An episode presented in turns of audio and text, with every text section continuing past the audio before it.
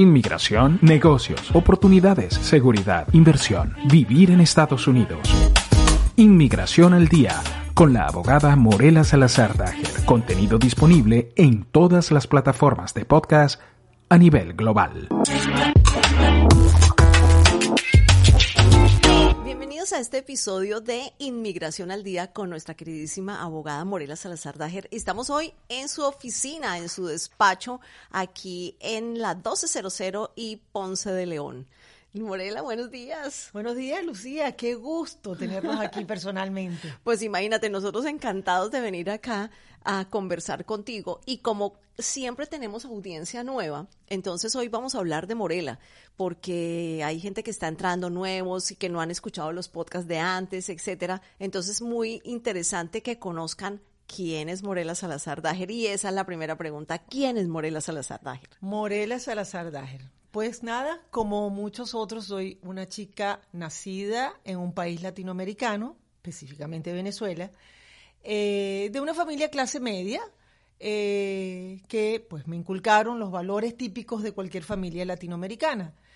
Hasta que un día emprendí y dije, bueno, tomo los valores que me dieron, pero ahora tengo que armar mis ideas y lograr pues los sueños que yo quería eh, de alguna manera avanzar. Pues yo sé en parte tu historia que me parece espectacular, pero quiero que la compartamos hoy. Y es que Morela llegó ya siendo abogado de inmigración, eh, no de inmigración, pero era abogado de profesión en Venezuela y luego viene a los Estados Unidos y vuelve a estudiar aquí, se hace abogada en Estados Unidos y además abogada de inmigración. Pero ¿cómo fue ese proceso y por qué tú decidiste volver a, bueno, a tus orígenes de abogada y además irte por la parte de inmigración? Sí, bueno, eh, yo creo que como todo en la vida se va, va sucediendo eh, por las cosas a las que uno se expone, ¿no? Y sobre todo fue por una necesidad personal. Yo tenía la necesidad personal de, de lograr alguna documentación para estar legal, legalmente en este país de las oportunidades que todos sabemos. Y en, en esa vuelta a los Estados Unidos, porque en otras ocasiones ya había vivido aquí desde pequeña. Claro, a veces uno viene porque los padres lo traen, porque pasa temporadas, etc. Exactamente. Bueno, en esa vuelta, pues yo hice eh, una cita con un abogado de inmigración. Eh, me explicó, pues, cuáles eran las posibilidades para mí. Eh, perfectamente entendí uno de los conceptos que creo que era el que me cuadraba a mí personalmente y bueno, yo recopilé toda la documentación que me había pedido, la organicé, ta, ta, ta, y cuando voy a mi segunda cita para, entregarle todo, el señor me dijo, wow, pero esto está perfecto. Y yo le digo, bueno, ¿y cuánto le debo por el trabajo? Y me dice, no, pero si el trabajo lo hiciste tú. Lo que me gustaría es que trabajaras para mí. Y bueno, y así un poco entré yo en todo aquello y dije, wow, pero qué maravilla que se me abran estas puertas. Y entonces eh, me intrigó, ¿verdad? Y empecé a estudiar, a estudiar un poco más acerca de todas las diferentes alternativas migratorias que habían.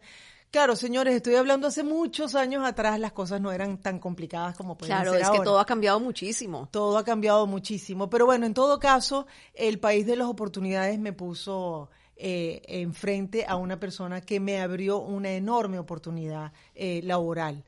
Y luego de trabajar con él, eh, pues luego empecé a trabajar en otra firma de abogado como paralegal, señores, porque yo no tenía título aquí, yo no podía ejercer. Claro. Eh, y como paralegal empecé a aprender cada vez más, a exponerme cada vez más. Y una vez más, mi jefe en ese momento me dijo, Morela, tú tienes que hacer esto, tú tienes que estudiar, tú tienes que graduarte aquí, tú tienes el potencial para llegar a ser una gran abogado en este país. Fíjate que la gente muchas veces habla de la pasión, de lo que nos interesa, de lo que, mm, pero ese, ese, ese don que muchas veces traemos dentro, que no, a veces lo dejamos pasar y decimos, ay no, yo quiero hacer otra cosa. Sí, señor. Pero a veces tenemos que hacerle caso no solamente a nuestro instinto, sino a lo que los demás nos dicen. O sea, tú eres buena para esto, eres organizada, ya tienes una carrera hecha, ya que te puedo dar unas bases, las, leyes son diferentes, pero el espíritu de, de, defender personas o de ayudar a las personas. Exactamente. Esa misión de vida. Exactamente. ¿Qué misión de vida te planteaste? Es que es tan extraordinarias esas palabras que acabas de utilizar, porque yo siempre he dicho que realmente la misión de un abogado es ayudar. Para eso surgen los abogados en la historia, para ayudar a resolver sobre todo un problema personal. La gente no entiende muchas veces, no, tengo un problema legal, tengo que... No, no, no, el problema es personal. Claro. Tú necesitas resolver un problema personal que te está angustiando, que no estás legal en este país, que tienes a la policía detrás, que tienes que pagar unos impuestos. O sea, el problema es personal. Y los abogados, pues estudiamos para tener las herramientas para poder solucionarte ese problema personal. Y sabes que otra cosa, eh, a las personas que nos están viendo por, por las diferentes plataformas o los que nos están escuchando también por esta vía de podcast, es que mm, las, los temas de inmigración no solamente te atañen a ti o te afectan a ti, sino en la mayoría de los casos llevas a tu núcleo familiar también con eso, a tu esposa, a tus hijos. Absolutamente. Entonces son familias enteras, enteras que dependen de eso. Absolutamente. Y, y, eso es importante también, Lucía. Primeramente, aquí todos, eh, y, y, por lo menos todo el personal que yo tengo en mi oficina, mis amigos por lo general, somos todos inmigrantes. O sea, todos hemos pasado por un proceso de inmigración. Por lo tanto, lo tenemos muy latente. Claro. Todos, ¿verdad? Eh, cuando a mí me llega un cliente, un cliente potencial, hacemos un análisis de su realidad. No estoy hablando de una sola persona, estoy hablando de su cónyuge, su esposa, su esposo, de sus hijos, de la edad de sus hijos, de cuáles son las aspiraciones profesionales de cada uno de Totalmente, ellos. Totalmente, sí. O sea, es todo un, un, una serie de factores que realmente lo hacen muy humano. Tenemos que humanizarnos cuando tratamos este tipo de temas. No, no es cualquier cosa. No es cualquier cosa. Tú tocaste un tema eh, súper interesante y es que tú fuiste paralegal en algún momento, sí. pero yo quiero ahondar ahí porque fuiste paralegal, pero trabajaste haciendo cosas para un abogado, porque es que muchísimas veces nos encontramos y en eso quiero poner un warning para las personas que vienen, porque muchas veces aquí en Estados Unidos hay algo, hay una figura que es el paralegal. ¿Qué es el paralegal? Es una persona que asiste a los abogados, pero no puede jamás trabajar como si fuera un abogado porque no conoce profundamente las leyes ni está certificado para hacerlo. Eh, quiero que le expliques un poco a las personas el riesgo que corren cuando se van a hacer sus trámites de inmigración con un paralegal. Mira, Lucía, has dado en el clavo de muchos problemas que se originan este, en los procesos de, la, de las personas que llegan a este país. Ciertamente, un paralegal es una persona que ha estudiado básicamente pues las leyes eh, de inmigración, en este caso, ¿verdad? Y que están allí para asistir a un abogado. Ahora, ¿cuál es el punto aquí eh, importante? Hay muchos paralegales que realmente logran estudiar tanto, avanzar tanto en sus conocimientos, que saben casi tanto como un abogado. Claro. Pero es que la palabra casi, señores, tiene una brecha oh, muy grande.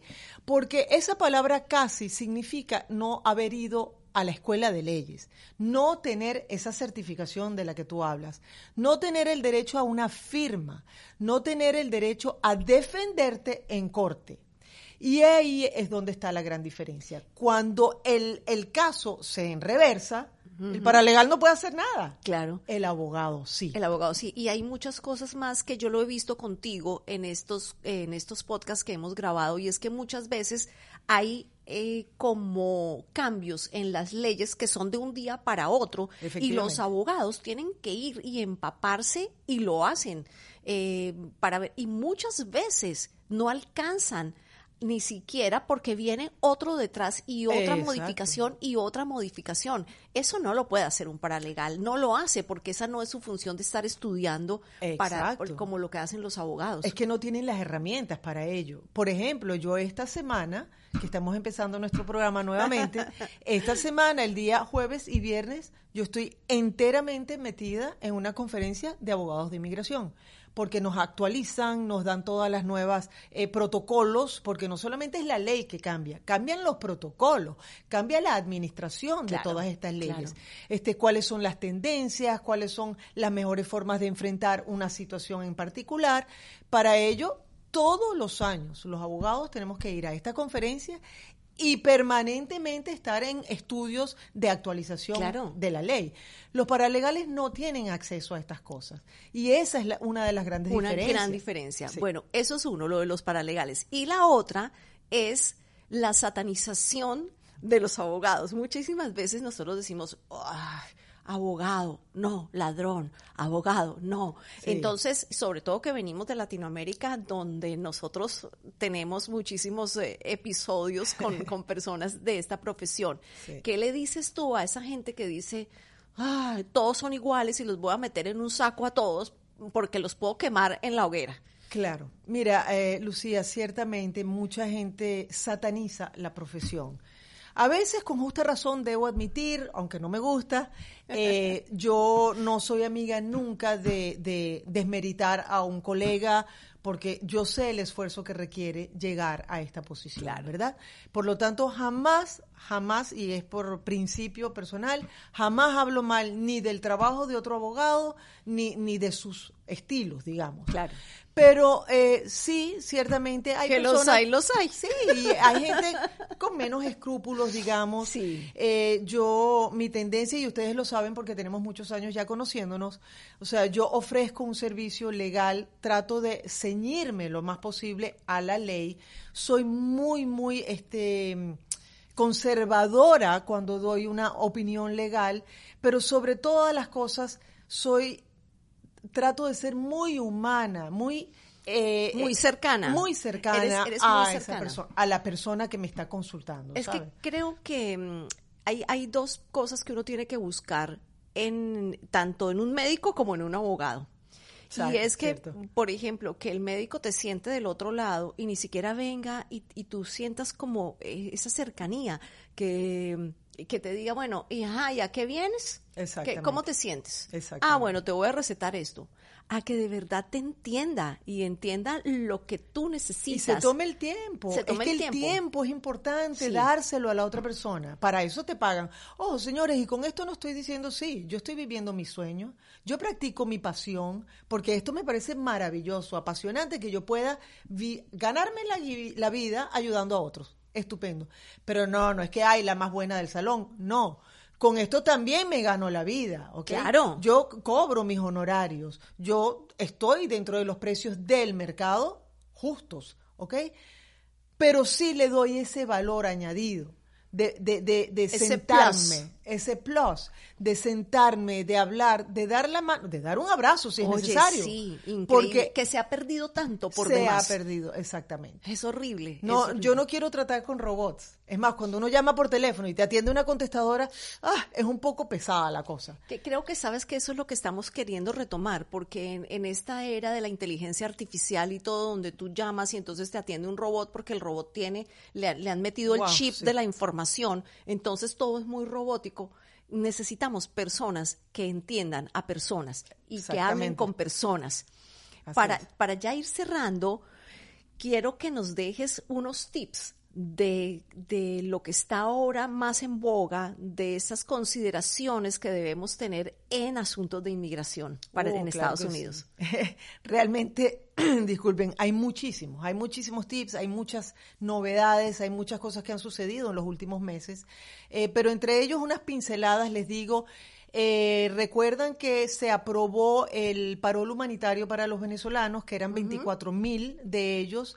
eh, En total. En total. Sí. Eh, bueno, hace poquito, recientemente, no sé exactamente la fecha, eso lo cambiaron un poco y ahora incluyeron a tres países más, que son no solo Venezuela, sino Cuba, Nicaragua y Haití. También van a tener parol humanitario. Es que esos, esos, esos cuatro países mm, tienen complicaciones muy severas. Muy severas y que no se ve ningún cambio próximo, ¿no? Exactamente. Y esto se crea realmente para evitar esta avalancha de gente que estaba entrando por la frontera. Con esto detuvieron y efectivamente se ha visto un resultado. bueno. Detuvieron eh, eh, que la gente arriesgara su vida de esa manera, ¿no? Sí. Entonces ahora son 30 mil al mes. Óyeme, pero qué locura. Pero de estas cuatro naciones, Ah, claro, ¿no? claro. Entonces, bueno, a ver, es una gran oportunidad. eh, van a poder le- llegar legalmente a este país con permiso de trabajo, de manera que ya podrán empezar a, a estar dentro del mercado laboral norteamericano. Y hablando de filtros, porque también esos filtros son importantes, que se estaba viendo que venían muchas personas que no venían tampoco como la mayoría de las personas que llegan en función de, de hacer una buena, de, de, hacer, de tener una mejor vida, de darle educación a sus hijos, de que sus familias eh, pudieran estar alejadas de, de esa, mm, en el caso de Centroamérica, que tienen tanta violencia. Exactamente. Eh, eh, era como alejarlos de eso Sí. Porque los filtros sirven también para decir, óyeme, eh, malandritos no queremos aquí. Claro, esos filtros sirven y por eso es que uno de los requerimientos es que la persona tenga un, un historial eh, policial. Tienen que, tienen que presentar su récord policial. Pero, Lucía, sí te digo que eso también ha traído algunas complicaciones porque es bastante difícil, ¿verdad? Claro. Eh, hacer un seguimiento de estas personas que llegan aquí, son demasiadas. Claro, son demasiadas. Bueno, ese era uno, ¿no? De los tips. ¿Qué otros tips eh, tenemos por Mira, ahí? otro de los tips es que también eh, en recientes meses hicieron un cambio en, en cuanto a las personas que llegaban con, con el beneficio de las visas Ls y Ajá. Es que son las de negocios. Son de negocios, uh -huh. exactamente. Eh, estas personas, los cónyuges de estas personas que traían estas visas, podían, tenían la opción de pedir un permiso de trabajo para trabajar libremente en el mercado laboral americano. Uh -huh.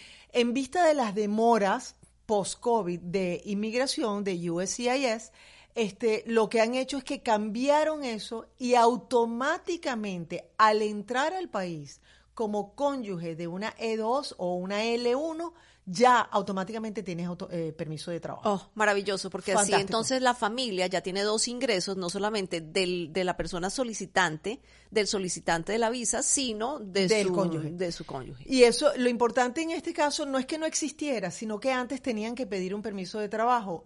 Y las demoras, bueno, eh, señores, 10, 11 meses claro, para que no, llegaran. No era automático. No era automático y entonces, claro, un año sin wow. ese otro ingreso es duro. Muy ¿no? complicado.